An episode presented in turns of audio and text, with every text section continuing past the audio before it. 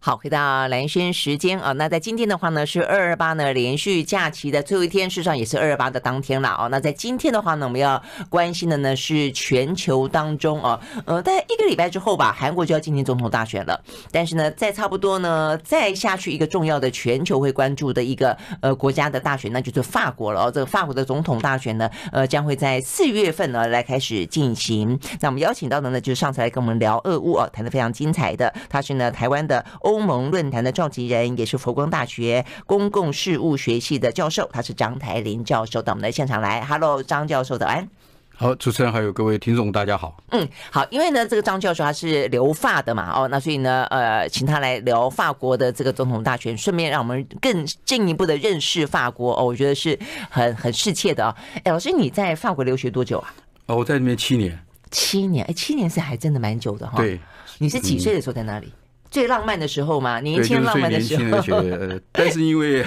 呃那个时段，呃是最年轻，就是读学位的时候是学生嗯嘛。嗯、对。那么你是念硕士博士吗、呃？我其实后来学士学位、硕士、博士，我三个都是在那边念的。啊，你连学士都在法国念？呃对。哎，这比较特别，在那个时候，为什么？为什么你连大学都要去法国念？等于他是有这个同等学历的方式。嗯啊，因为我原原来被原来我们是读法文的。哦，所以你去到那边，等于是念完法，台湾念完大学以后，然后去，那到了法国，当时呃，现在还是一样。要你假如说不同科系的话，嗯那你要转系，呃，除非你是相关的科系，否则的话，你大概可能都需哦要那个学分还在修。对，啊等于说嗯是差级，有点像你知道啊吗？比如说大学第三年或第四年开始。哦，所以我那时候就是呃，包括学士，后来就读硕士，呃或硕士开始就是政治学哦，的这个在在巴黎第一大学，所以哦先念法文，然后再念政治学，对，再转那边。哎，那你这样子八七年把三个学士、硕士、博士都念完，这样算快的耶哈。七年的话，呃，其实博士还好，就是还算是算是顺利。代表你这边没有没有乱混，什么谈个恋爱啊，干嘛的？比较比较辛苦的那 个，尤其是那个时代的话，就是资源也比较少。嗯嗯，所以那么呃，机会呃，譬如说打工机会也比较少。那我所以就变得很专心就是了。对，不过我一直呃很感恩我，因为我运气还不错。嗯呃，运气还不错。如果我说我对于呃目前在台湾来讲，因为呃我对法国的呃文化还有一些政嗯治社会的一些氛围跟发展。那么一般我还掌握的还相当不错。你住的久，我因为我在那边久，而且我很运气很好。我在读巴黎政治学院的时候，嗯，呃，认识一位老教授，嗯哼。那么一位老老教授，他是一个犹太人，犹太裔他法裔，嗯。那么我跟他，因为他没有小孩，嗯，啊他几乎就像把我当自己的小孩一样，真的，哦东带西带。我曾经他曾经带我去希腊，在一九八哎八四八五那个时候，嗯嗯，去希腊一个月。哇、wow,，OK，所以我对希腊的那种小岛非常了解，哦、因为他就是就是跟着他哦们法国人在度假、啊哦，哦这样子，哎、欸，然后在度假的途中，欸、他就跟我也就教我很多的一些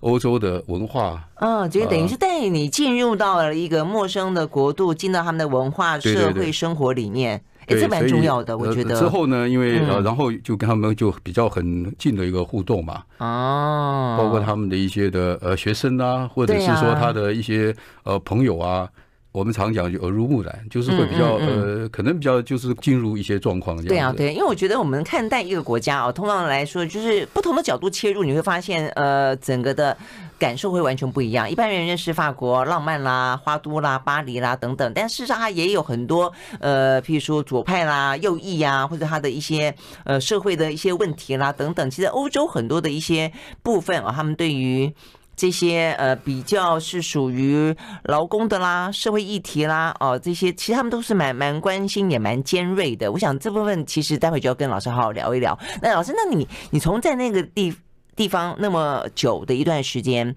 那到现在为止，你觉得法国的政治有很大的转变吗？呃，基本上没有什么太大的转 变，因为法国它其实最主要的，我们常讲法国就是法国大革命以后，对，法国大革命以后，它呃在那个时代开始。嗯，那不管是在呃国家的，不管是政治制度的发展，嗯哼，或者是说社会制度的氛围，它基本上都循着两个路线。我嗯们一般就是刚刚那个主持人有谈到，就是左派右派。对。那么我们一般时常讲这个左派右派的时候，跟英美的用字是不太一样的。嗯哼。我们英美的用字时常说是你是这个所谓的，比如说我们讲说你是这个呃保守保守派，或者是自由，对不对？嗯对可是你这个保守自由，可是你如果用用这个欧洲的语文，它是左派右派对，左派其实是英美字里面的自由，对右派才是英美字的保守。对，大家时常我们都会搞混，嗯嗯，啊，一般你在写用的时候，以为自由就是代表好像是右派的那个字，其实不是。哦，不会不是 liberal 不 liberal 其是，实，在对，欧洲的欧洲的这个文字的意识形态里面，嗯它是左对，是啊 是，右嗯才是保守。那那么所以就是等于说是在这个那在欧洲的，比如说左右的氛围，其实简简单来讲就是呃比较经济的角度，就是资本主义跟社会主义的两个这个轴承在发嗯展。嗯嗯所以法国大革命以后，法国一直它这些到现在为止，在社会的发展里面，就是讲的强调的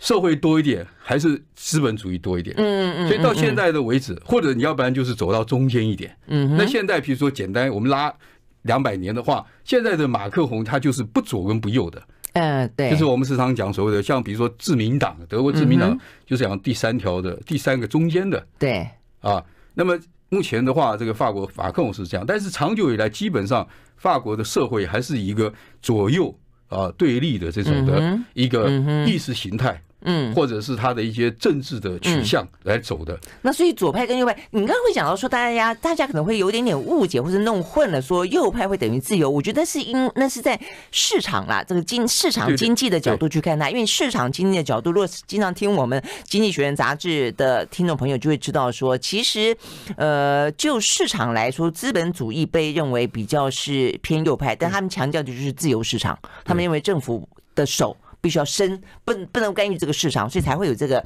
呃，可能大家会觉得有点混淆的地方。不过就一般的左右来说的话，我想应该还蛮清楚的。那事实上，在法国，呃，我记得上次马克龙面对的呃挑战的时候，他其实右派突然之间有点像异军突起的一股呃一股声势。他那个时候是伴随着整个欧洲面对呃移民反移民这样的议题嘛，对不对？那呃，所以这个部分是不是传统的呃法国的右派？大概来说，就是属于这种反移民的，呃，然后比较是锁国的，是这样的呃意思吗？那左派代表的是比较劳工的，呃，然后是一些环保的，是这样子吗？基本上来讲的话，所谓的移民这些的问题，它是大概都是比较新的议题。嗯差不多近二三十年来的这嗯种，呃尤其冷战以后，但是它在原来在这个法国的发展，它不是那么强调，它是在如果左派是呃右派要分的话，通常就是诚如刚刚主持人所谈到的，就是一个呃经济制度它的一个最大的分歧啊呃 OK，啊，比如说在这个冷战的时候，或者说二次大战以后。那么，其实西方国家，我们讲不能讲西方，叫英英国，其实我们也是时常把它摆，它其实算英美，嗯那么在欧洲大陆这个这个地方，其实当时就开始就是在争辩，就是说到底是要呃呃这个无限上纲的自由经济，还是说要有一点社会福利？嗯，社会福利，所以 OK，很是这早样子的在分嗯一，九五零年代，那个不管是法国也好，德国也好，所以德国它也很有名，它就走了一抓出一个所谓的社会民族主义，嗯就是说你在自由经济市场的前提之下。我们还是国家还是要有一些力量来维持一个最低的社会公平，就是社会福利。嗯哼，所以它是欧洲是这样子的发展的一个出来。嗯嗯嗯你觉得那么在这梅克尔的前提之那下，个嗯对，在这个前提之下，一般左派的社会党他们比较主义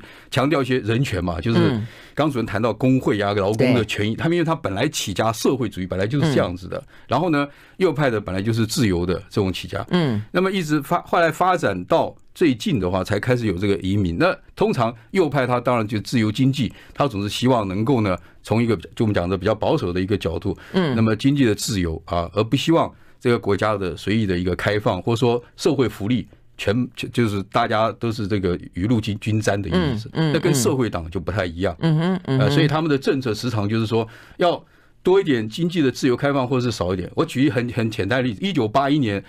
密特朗社会党第一次在法国执政的时候，嗯，他一开始来的时候，他就推行所谓的国有化，他把所有嗯的银行都国有化。哦，OK，啊，像这个就是很明显，而且在欧洲，法国一九八一年，嗯社会党跟共产党联合执政，第一次政党轮替，在过去一九五八年一直以来，全部都是右派执政。嗯嗯，OK，好，所以右派执政就是说政府少一点干预，让这个市市场自己去运转。然后，但是呢，呃，随着这个部分，我觉得也就是一些法令规章越来越松啦，所以你就会发现说这一群人，呃，越来越富裕，所以呢，这个金字塔的结构呢越来越失衡，所以呢才会才出现一些认为政府应该某个程度的扮演一些分配者。的角色应该有一些更积极的介入嘛？啊，好，所以这部分后我来想，他马上那个右派，这个两年以后，呃，国会大选以后啊，他右派就上台了，对，所以马上就推翻他的一个呃国有化的政策。嗯嗯嗯，但是呢，我们刚刚也讲到，就是说现在有更多的一些新的议题啊，这个在左右当中添了更多的素材跟柴火啦，比方说呃这个呃移民的问题啦啊，比方说呢更多的什么能源税啦，因此引发了黄背心运动等等的问题啊。但是我们回过头来，我们休息回来回来讲的是，呃，就在这个四月份要开始举行的这个总统大选，嗯，它第一个它是两轮，为什么是两轮？那第二个呢？呃，法国总统是五年制哦，这跟跟韩国一样，跟南韩一样，但南韩的话呢，只能够当一任。那但是呢，呃，这个法国的话呢，可以竞选连任。那在呃目前看起来，马克龙还没有宣布他要竞选连任哦，所以他等于是把他自己呢要参选的时间压缩到非常的只剩下一个月左右的时间。为什么？ 好，这都是涉及到法国的总统的选举制度啊。我们休息完呢，再回来了解一下，蛮有意思的。 I like Ealing Sound. I like radio. 好，回到连线时间，继续和现场邀请到的这个张台林教授哦，他是台湾的欧盟论坛的召集人啊，这个留法，所以对法国呢有相当程度的了解。那么今天想要聊一聊的就是呢，大概剩下一个月的冲刺时间吧啊，那所以呢，这个法国总统大选呢，趁机也来了解一下他们面临的一些问题，啊马克宏这个人以及呢法国的一个生态啊，跟他们的一些文化社会的背景。所以我们刚刚讲了一个最简单的，就是说总统制度跟我们不太一样啊。哎，但是我们过去在修宪的时候，我们也经常讲到说呢，我们要效法呢这个法国，其实我们参考的呃这个总统大选的呃总统。总统制，我们的双手掌制，实际上跟法国有点像，就是有总统也有总理，那但是呢，他们的这个左右共治的状况哦，是我们当初讨论很多的。但总之，到了现在的法国，呃，他们这个五年制分两轮，大概是一个什么样的情形？呃，首先我想讲一下，就是说主持人有谈到，我们当时修宪也参考是啊很多法国，不过现在结论是唯一很不太一样的地方，就是那个总理行政院长，对对因为对，法国他还是维持的行政院长要对国会负责，所以他啊要国对会要有多数。嗯啊、哼，那么但是像我们话就没有呃这样规范，所以阿扁的时候，那个时候我们哦，看你得说到他那这个没取有消国会多同数。意对权取，消这个对不对？同意权就是但是我们的国会并没有办法对总统提出来的行政院长决定要跟不要。不过这个问题其实嗯呃呃，我想就是说你很多东西是形式或者是实质，嗯，我我一直常在解释，那法国比如说它的宪法里面，它的确总统他这个任命这个总理，就像我们讲行政院长的时候嗯呢，他不需要在国会的，就是说实质投票要同意，哦在第一时不间。是实质嗯但同实啊质上在，我讲的惯例里面，形式上面，这个每个行政院长，不管你是来自于国会议员，或者是说专家学者，你上台了以后，第一时嗯间，你当然希望。因为总理就是政府嘛，政府要施政，宪法规定你要对国会负责，嗯所以他一上台，基于我讲的，像这个就是一种传统的宪政的传统和文嗯化，他一定会要求或是请求国会，他有施政报告嘛，我们现在就讲就是总对总之于施政报告。施政报告完毕以后呢，他就会请这个立法院执政团党团的就投票支持他，他就会出来说投票多少票，这都有记录的。嗯那所以呃，我觉得这一点可以要强调，他都有一个记录，说我其实我是有国会多数。嗯那这一点我们时常在呃呃国内有时候我们在在在分析法国的这个制度，时常就是说呃，因为总统任命总理不要同意，其实他有我就讲了。宪法条文是不要，在实质上面的运作，每一次不管嗯哼你新的，你现在看到新的总理一上台，他都会在施政报告的时候，希望这个国会的多数党就总统支持的，所以才会有左右共治。对，我刚刚还谈到一九八一年那个密特朗上台的时候，一九八一年他做了一个国有化的改革，嗯但是呢，两年以后国会改选了以后，多数是右派的，对，所以这就是左右共治。所以回过头来，刚刚谈到总统的任期，在一九第五共和一九五八年成立的时候，一直到两千年，嗯这个总统任期都是七年。嗯国民议会，我们讲下议院，它是五年，嗯哼所以呢，它因此在这个很有很长段时间呢，它会有交错。嗯交错了以后就会变成左右共治，就等于说总统选出来他是一个左派，可能立法院是国会的话是这个右派，嗯所以在希哈克他在当选总统的时候，他做了就是修宪，一方面修宪把总统任期修宪为修改为五年，所以两千年开始，嗯所以二零零二年开始就五年了。哦希也哈不克过是连两任千年才开始的，对，嗯，以所以呢，然后呢，国会议员不动就是五就年。同步就是了嘛，所以等于说，在某种程度形式上面，嗯就是说至少总统五年，然后呢，国国民议会下议院也五年，嗯这样比较合理啊然后同时否则改选，对， 所以这一次的选举，刚刚谈到四月十号第一轮，四月嗯二十四号第二轮，两个礼拜以后。那然后另外呢，五月六月啊，就是嗯国民议会就要大选，他的任期也到，嗯，嗯所以他的 OK 制度是是这个样。当时就是原来就是七年，因为在过去总统还没有嗯直选的时候，就是一个七嗯年，从第三共和以来就是七年。嗯那到了嗯两千年就改所成以让五他年这个总统跟国会当中的任期一致，我觉得是他比较不会混乱了啊。某种那再程度对避呢免，那避免对避免混乱嘛。对那再一个就是说，那左右共治的状况，其实也会是一个必须要能够真正的妥协。那现在马克宏他的国会是多数吗？他国会多数，哦，他尤的其国会，两所以他就没有这个问两题了千嘛。年以后就没有这种问题，都是他们总统都有掌握到过。所以两千像近这个一二十年来，好几呃好几任，不管是呃萨科齐也好，欧兰德也好，社会党的，嗯然后乃至于现在的呃比较中间的，就是马克宏，他们在国会都有掌握住呃多数，嗯，所以就没有有没有什么这个所谓的呃左右共治的问题，因为他们都 OK 都有多数，为什而么且嗯因为总统选完他过半，总统对我们刚刚主持人有谈到第二轮。对，第二轮的话，哈，只有在第一轮里面赢得前面的一二位，他才可以到第二轮。不是对说你第二轮就大家又又来打一次，嗯或者又来选一次，而要只有前面两个。对，所以在前面来，为什么？就是因为当时戴高乐在修改这个总统直选的时候，一个考虑就是说，你必须要过半。嗯哼，他的对意啊思就是说，你要治理一个国家，你这个总统代表全体的民意，你要过半。嗯，呃，你要过半，你才有才有这个民意跟民主的正当对啊，性才。是一个稳定的一对，个然后政呢，权，因为嗯他这个制度两轮嘛，哈，很特别。呃总统是就是第一个礼拜十号、十四号，嗯但是之后呢，国会议员就要选举，国会议员是一个礼拜。就是呃，就是国会议员，比如说六月选，他只要一个礼拜，他要也是要第二轮。哦，国会也要所以第二刚轮刚，主持人问的很好，为什么说哎，那他这个国总统选完以后，他在国会通常都有多数，因为他选举制度也帮忙他。第一个，我们时常讲说所谓的这个呃夹着这个胜选的余威嘛，哈，这个总统嗯哼，然后在选举的时候，是不是大家都要支持他？他还过半，嗯，再加上法国的国民议会，对我们讲立法委员的选举，它是单一选区的，嗯单一选区呢两轮，嗯单一选区有两轮，而且第二轮都有门槛的。嗯第二轮不是说你今天啊十个候选人到了第二轮又再打一次，不是嗯，它的门槛就是你至少要得票十二点五，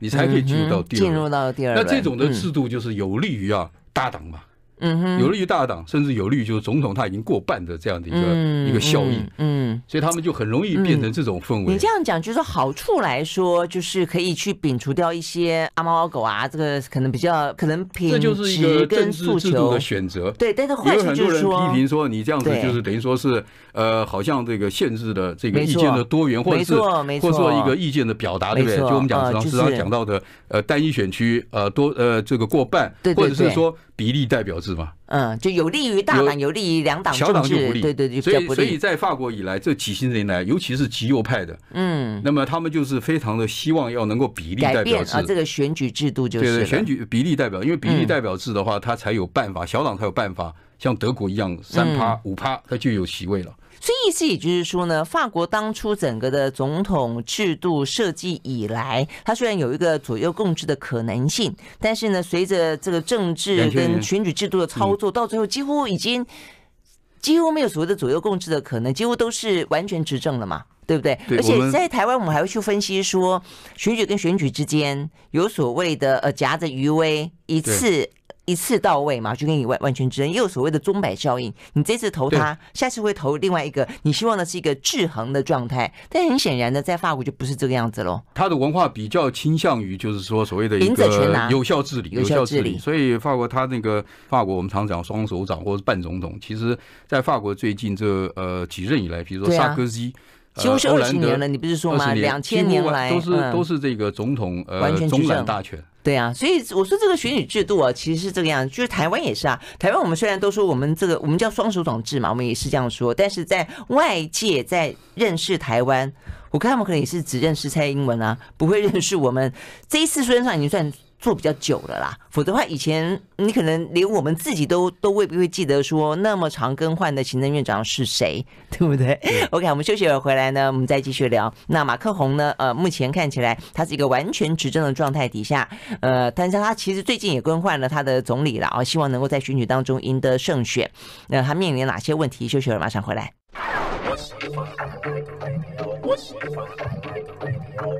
好，回到蓝轩时间，继续和现场邀请到的这个欧盟论坛的召集人张台林教授啊，来聊聊呢，呃，这个在四月十号左右吧啊，就要登场的第一轮的法国的总统大选啊。那呃，目前看起来的话呢，在二零一七年，其实马克宏也是在第一轮的时候十几个候选人呃，这个厮杀的过程当中，然后呃。双方都没有超过百分之五十啦，所以后来就是他跟 l e b o n 就是所谓的极右派的那位女生啊，那她也是政治世家出来的，然后进行第二轮的决战。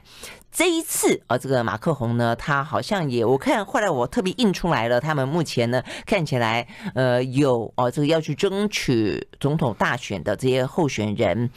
也有十几个哎、欸、哦，这老师，所以他们其实也是因为这样制度的设计，所以在第一轮的时候，反正总是试试看嘛，对不对啊？是这个感觉吗？其实如果说要我们如果从一个比较呃文化层面来分析的话，就是法国，我刚谈到这个法国大革命以后，它的一个意识形态跟政治的一些文化来讲的话，就是希望能够多元的意见、嗯、能够尽量被尊重。尽量对，所以你看他的民间力量，刚主任谈到黄背心，这些都是所谓民间力量，他只要不满，他就会可以又做诉求，嗯，而且呃，在这个社会里面也很包容，甚至有时候会比较激烈的一个抗争，甚至说像是呃长久以来像呃法国，它的这个工会力量很大，对，它也是有它的一些的传统了哈，那工会甚至比如说罢工，铁路罢工，是啊，可是你去问那个法国人啊，你从年轻人到一些年长人，他这个社会里面，你问他说他是罢工，他会告诉你说。他他有他们权利，嗯，这个就是跟我们非常不太一样的地方，所以他是法国，等于说是一个比较呃多元，但是呢，没办法，还是要回到一些制度面。嗯，我们现在虽然看到这么这么多呃这些呃候选人啊等等，但是他最重要的还有一个规定，大概到三月八号之前，他们的这个主管机关宪法委员会，所以他要来查说这些。候选人哦，你你在那个电视也好，或者你在街上哦造势也好，可你到最后。你就等于到三月八号以前，你必须要收集到五百个各级民意代表或是这个县市地方的行政首长的联署。嗯哦，你要五百人，你才真正能够当候选人，所以不是现在都在作业了。譬如年满几岁没有被褫夺公权，我们就可以去登记当总统候选人，不是像我们这么简单，他们要有他必须要有。哦，而且不是像我们说啊，你有政党背书就可以，不是嗯一样。像马克龙现在他还是要有超过五百人联署，他虽然已经超过五百，民嗯意代表不是五百个，我们讲说什么社会贤达，嗯，市民代 表不是什么学者专家。嗯那现在真正已经拿到五百个联署的候选人有多吗？现在并并不多，就大概，比如说我们看到马克宏啊，或是右派的，呃，贝克瑞斯那个右派的，还有社会党的这个呃，叫我们叫做 Hidargo。伊达尔哥，他是那个呃社会党，就是巴黎市长的，像这些比较大党的哈，那反而好，所以我们简单讲，现在目前几个比较跟马克龙之间有挑战性的候选人是谁？就我们刚刚讲右派的右派共和党的呃贝克瑞。就是那位女生，我们后来先前其实，在节目上面有讲过，有两个女生，一个是巴黎市长，对不对？她是左派的社会党的，对。那一个是叫做佩克莱斯，佩克莱斯，她是巴黎大区的会议主席，有点像我们台北市对那个新北市。哦啊，你可以这样讲。那佩克莱斯她就是新北市的这个区的哦首长。首长吗？但他说会议主席耶，会议主席我以为是议长。就是法国，它是中央，它有两套制度。嗯，它的这一个所谓的中央的集权制度，它有两套。它在这个新北市或任何，不台南市、高雄市，除了你这民选的首长以外，它有一个中央制度下面的一个官派首长，法文里面叫做 préfet，就是嗯古时候这还没有地方自治的时候，就像我们中华民国在在过去的时候，好几省嘛，那里是不是有省长官派啊？嗯拿拿破仑就是这样子的、啊，嗯，他没有民选制度的时候，当然就是官派。啊派跟民选首长之间怎么样子去分权？嗯，他的官派就是说，它是一个稳定的一个中央行政的一条边的制度。嗯哼官派就是他的省长，他是干嘛？他就是代表中央执行中央国家整体政策，执行协调。嗯我们举一个例来讲，像这个官派的，我们叫省长或者区长。我们最近常谈到什么地方建设、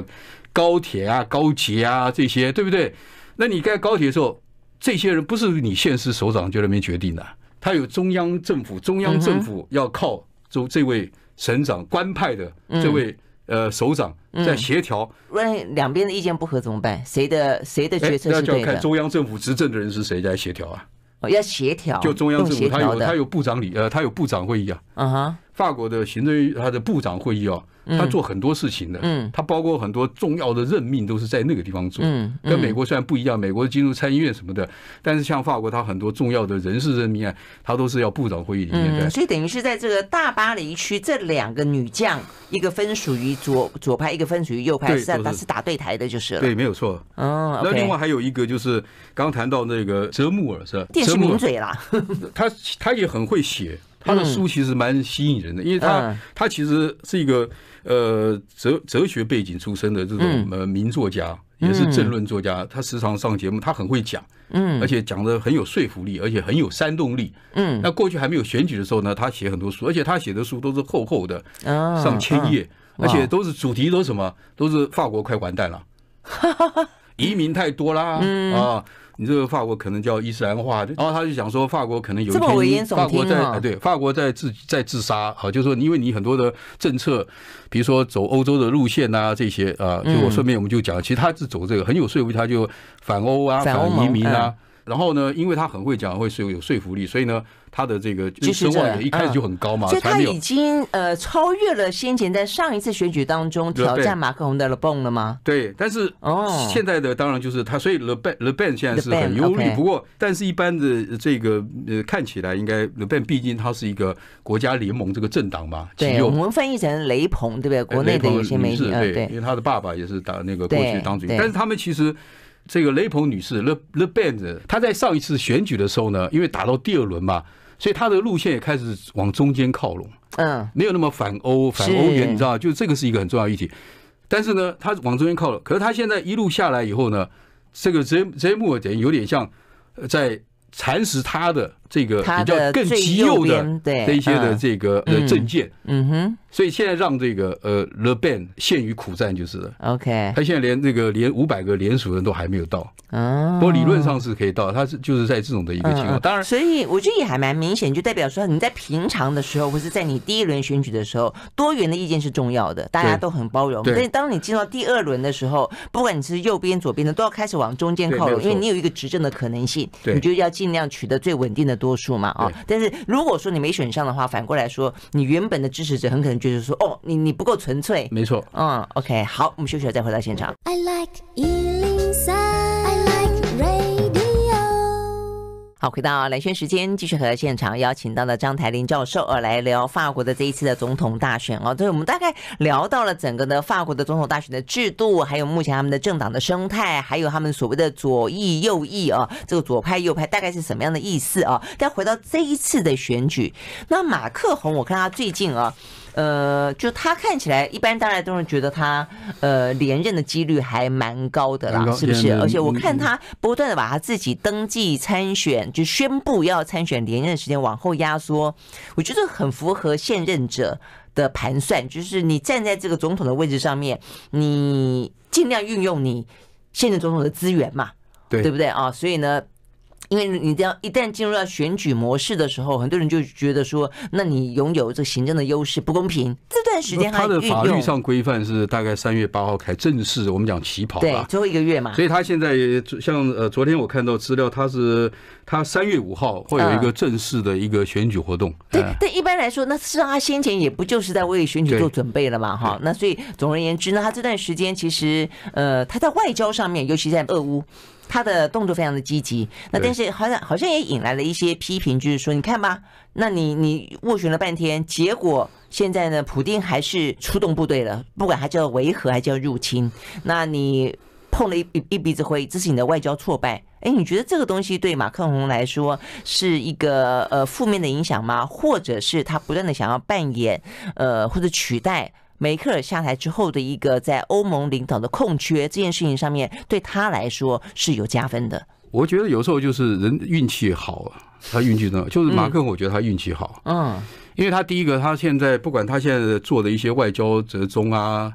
斡旋啊，哈，因为他现在是那个欧欧洲联盟啊，我们轮值主欧盟席部那个欧盟理事会的轮值主席，嗯所以他昨天还在召集所谓的欧盟印太战略在巴黎，嗯，因为他是嗯轮值主席，所以他弄印太战略，所以他是他可以用这个名义啊。来替自己来搭舞来说啊台，不管是输跟赢，不管是嗯对不对拿到或少，用这个名义来去谈判。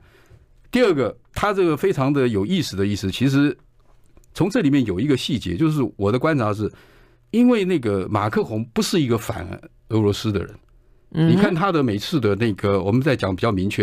因为法国他都会有这个使节会议，嗯每一年的使节，他上台以后就大使会回对回到巴嗯哼黎去，他在讲话，他对都会有很好的记录的哈。对他看这个记录里面，他甚至这几年他都希望，在这个乌克兰之前，他嗯都希望说我们要和俄罗斯的，哦哦这样子，很很多人反对，嗯哼，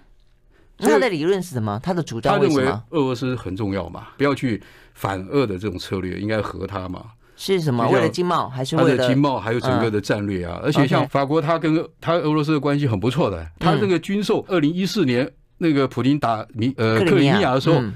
当时法国还正在卖那个呃我们叫做两栖登陆艇给俄嗯哼俄罗斯哎。哦，后来那个欧兰德 OK 因为在这个就是在这种氛围之下，快要去已经准备这个做好要送给他的时候，那么这个整个国际压力，那个欧兰德说 stop 不不不嗯那个不送，嗯所以你可以看到这个脉络，这个法国基本上外交从戴高乐开始，嗯他不在东西选边的，法国它是独立自主的政策，嗯嗯一直到现在，所以嗯那马克龙他更明显一点，虽然在我们讲美中的川普的对对立之下，所以马克龙上台他并没有，所以川普没有很喜欢他嘛，所以对马克龙讲说北约脑死嘛。是是，对不对？对就对所以他们这些，我就想，那普京可能抓到这个马克龙，可能他基本上他认为嗯马克龙他们在欧盟没有一个很坚定的立场。嗯就像你这两天，你看那个呃北溪二号的一个制裁，对对不对？你德国那个苏斯他想呃他也是盯了很久嘛，嗯，大家对都不太愿意嘛。这个是啊是啊，因为欧洲人是这样想说，就是呃，我我在上回有谈到，你你美国那么远嘛，我们现在的这些天然冬天到了，暖气一没有暖气，它它会死人的。对啊对啊，那你对啊在那边没事，我们怎么办？所以其实就是嗯是这种的一个一个氛围哈。嗯嗯呃，我讲从一般对的老百姓里面的这种嗯哼氛围去好，发那这酵。样子一个呃，马克龙所采所以取的对俄罗斯的态度，以及他这样的一个以外交见长的那么一个呃施政的作为，目前的法国民众买单吗？呃，我看喜这欢这样的个昨天总统吗的他在一般呃这个媒体还有还有一般的分析啊，嗯说没有影响啊，所以他现在的没影响二是十说二号的民调他还是最高嘛。哦，所以没影响，就是说他他不认为这是一个挫败，就他是不认为了。他是一个一嗯个一个挫败，他认为他就是我刚刚讲，他只代表欧盟嗯，在谈判在折中。呃，因为其实如果你看到另外一方面的分析啊，那个呃，欧洲有些媒体或资料，像法国有些分析，他在分析在讲这个呃普丁的时候呢，他有些考虑呃也可以参考，因为普丁在讲一个小时里面，他有一个重点，他说乌克兰可能会发展核武嘛，嗯第二个，他说乌克兰，你几乎在这个泽连斯基上台以后，完全就是美国的傀儡，嗯哼，而且一直在部署这个很多的这个武器嘛，说不定有一天他就要飞部部署这种所谓长城飞弹在那个地嗯方，就像本来就北约是这样，所以那个普京他是这样子讲啊。第三个，他说那个东乌那一块两块，他说那个泽连斯基并没有好好解决啊，而且是一直在也在杀他们那些俄罗斯人，嗯嗯就我们讲嗯他们有些是族群这种问题对啊啊，也是对。对，好，所以回到马克龙这边呢，所以如果说这个外交部分，事实上是法国人民呃所期待的，看他这样的一个呃纵横捭阖，然后也不觉得说这部分有任何的挫败。那到底法国人民关心什么？我们休息了再回来。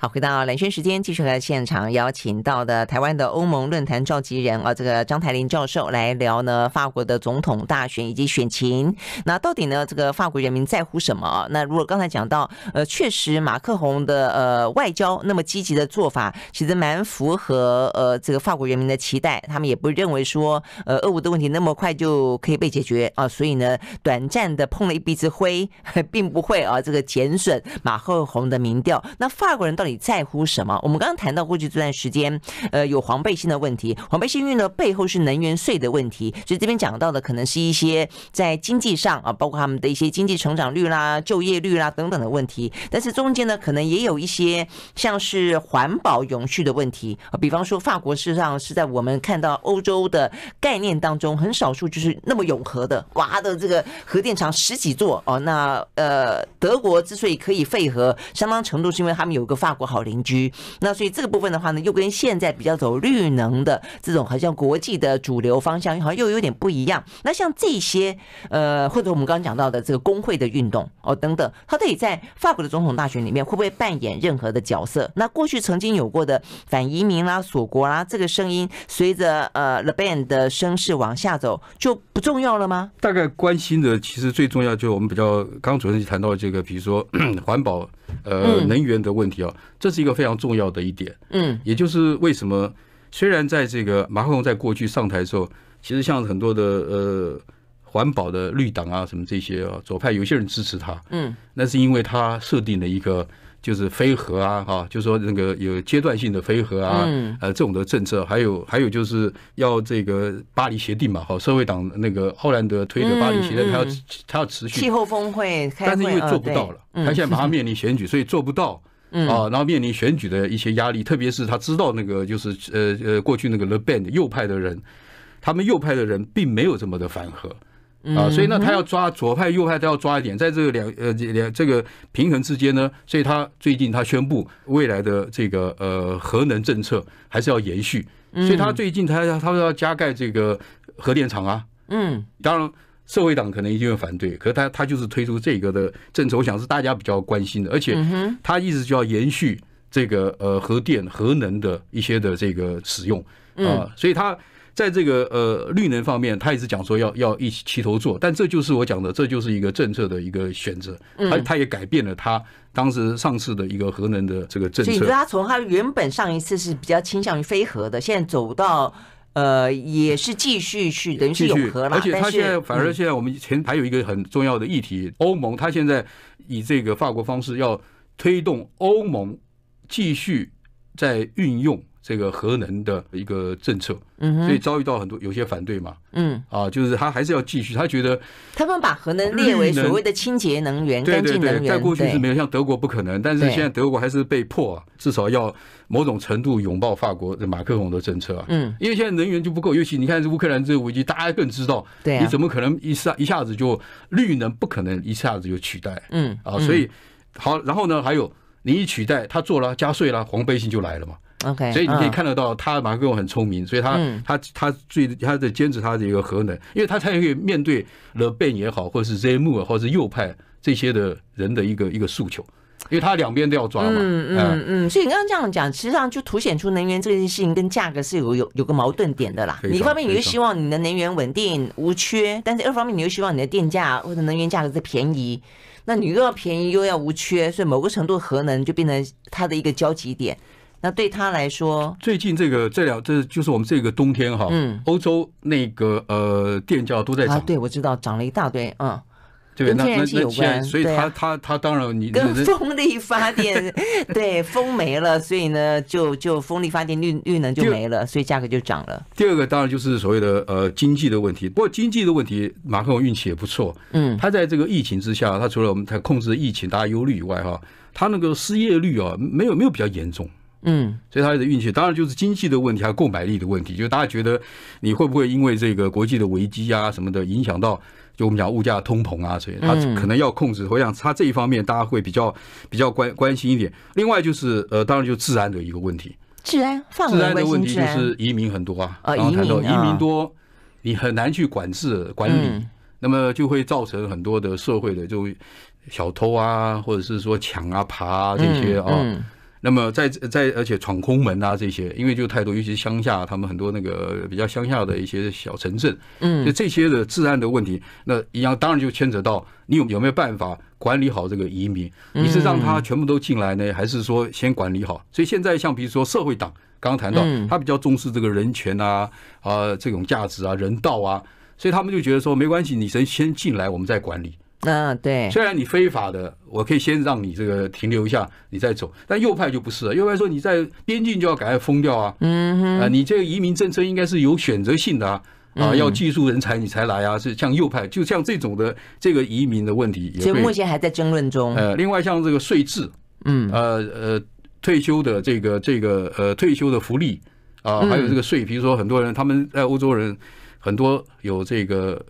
父母亲或者祖父母的房子啊，嗯，画啊，很多漂亮的画都很值钱的，那要打 税的， 哦，那你要不要打 OK？税？大家就这样，所以它叫做哎要不要那财产的，哦就是说，OK，不动产的，不动产不是只有像我们都讲嗯有不动产有房，没有哎，有一个价皮卡索有价资产，一个画哎，对对对，那不得了，欧洲很多啊，古堡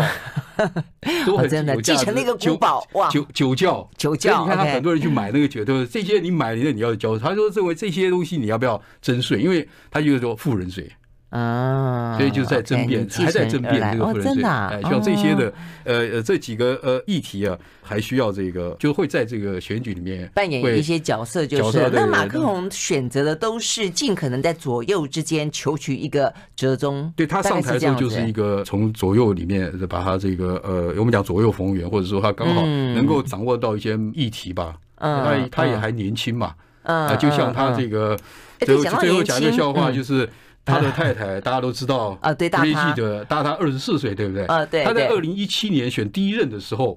当时马克龙才三十九岁，昨天他讲。对，他觉得太年轻了，而且他是从社会党奥兰德培养他出来，对没不对？错然后嗯那个他当时就跟 Bridget 是很支持的，他的太太嘛哦，嗯马克龙跟他说，呃，Bridget，我可不可以选下一任？因为我才太年轻，还没准备好。嗯不你是知道他问就跟他太太说啊嗯，他问他太太啊，他太太因为鼓励他立刻选嘛，他这嗯个还没准备好啊，嗯对不对嗯？比利记者就回他说。不可以，你现在就要去选，因为你在五年以后我太 老了，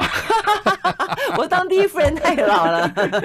对对，所以就很三十九、四十的，他等于是六十几岁了，对不对？他现在四十嘛，对，对呃，啊六十五，，嗯嗯，对六十几岁的第一夫人，他也是也是一个非常也蛮重视形象，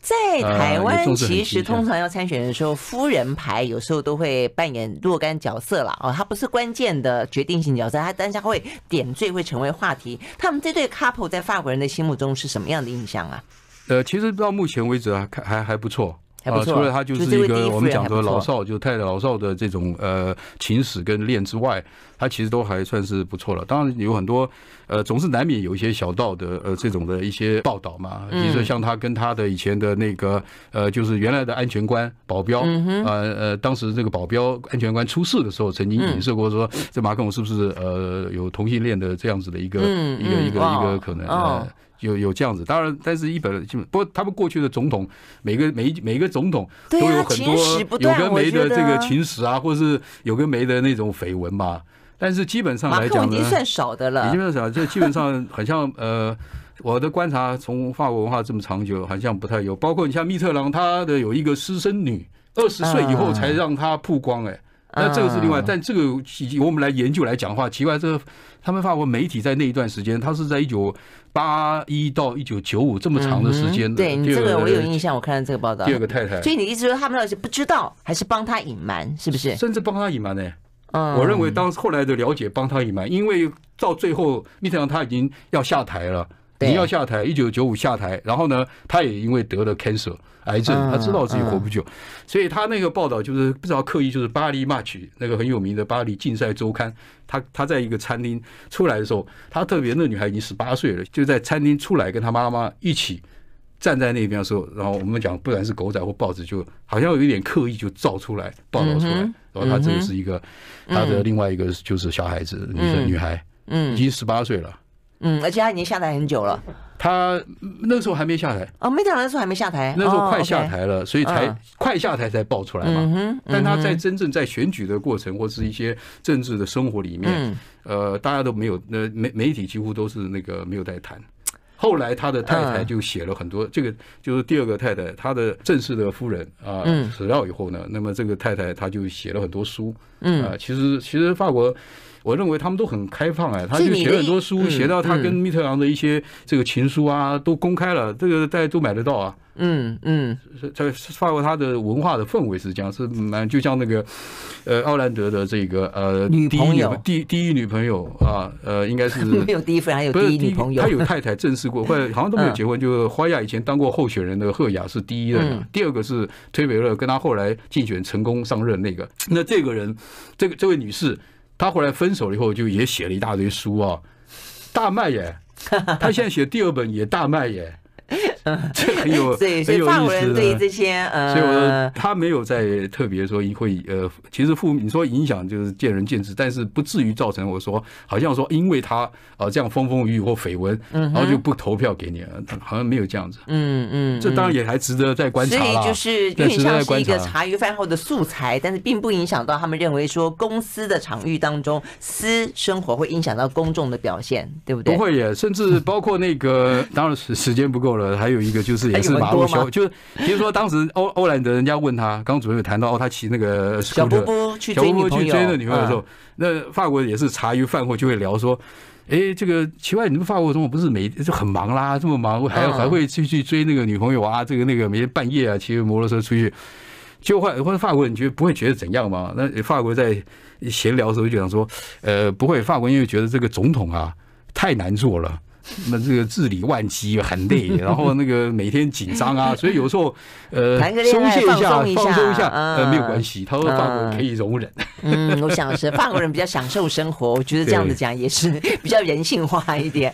OK，好，所以呢，呃，马克宏呢，在这一些话题当中啊，看起来应该是有一个连任的优势啦，哦，但是他怎么样子去面对这个一些棘手的难题，哦我想未来这一个月最后呢会定真章。好，今天非常谢谢张台林教授到我们现场来，谢谢。谢谢。